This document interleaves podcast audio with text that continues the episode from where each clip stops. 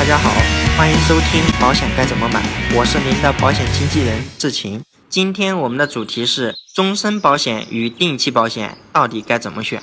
选保险时，我们经常考虑保险公司产品性价比、保费预算等问题。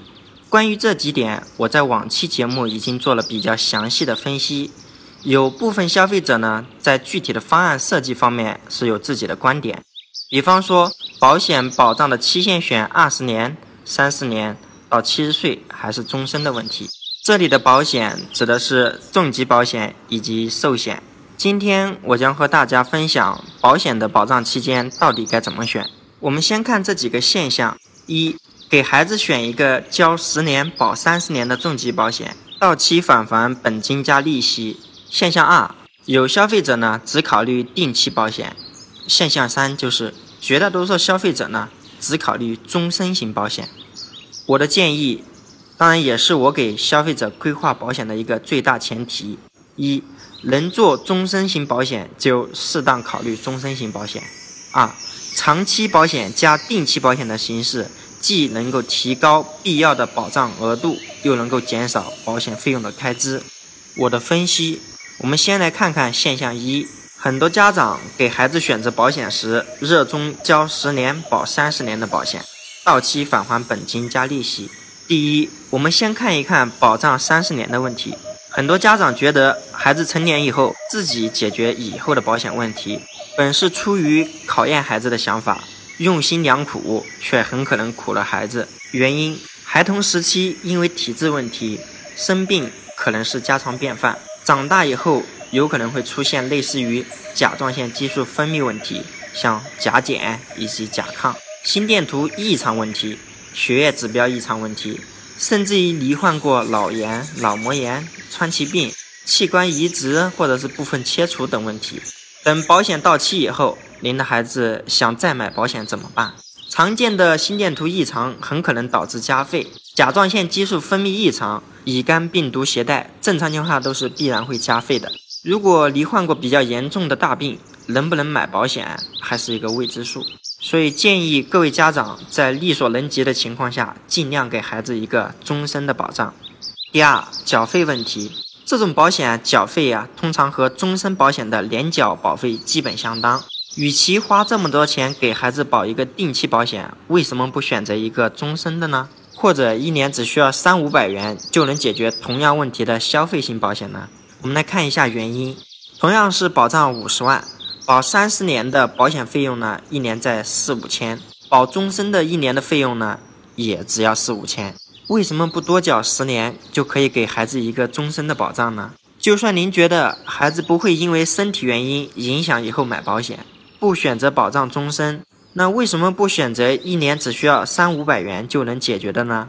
同样是保障孩子到成年，一年少交四千多元，银行的定期存款三十年以后也要比保险公司给你的利息多呀。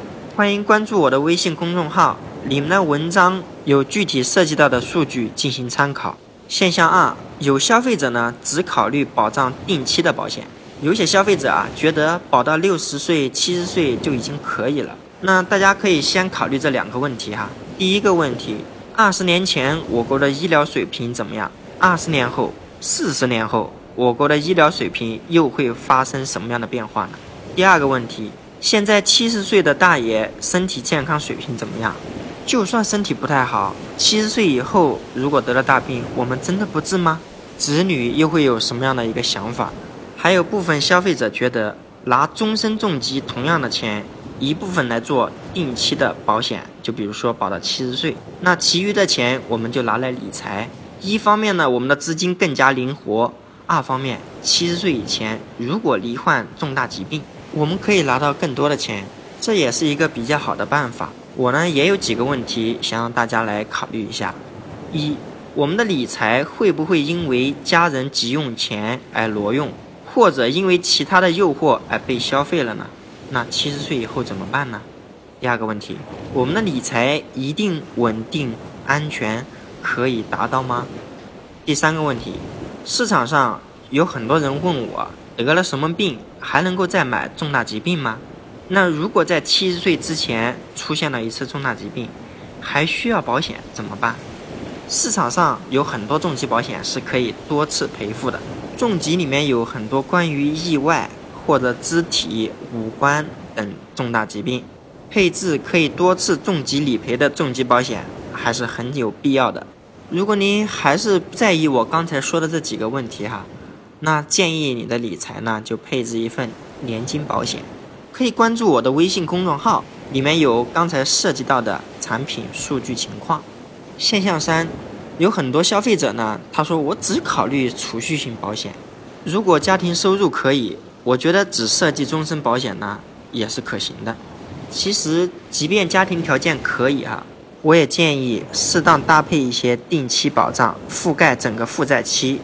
对于收入情况不太好的朋友，搭配一些定期保障将会更加合适。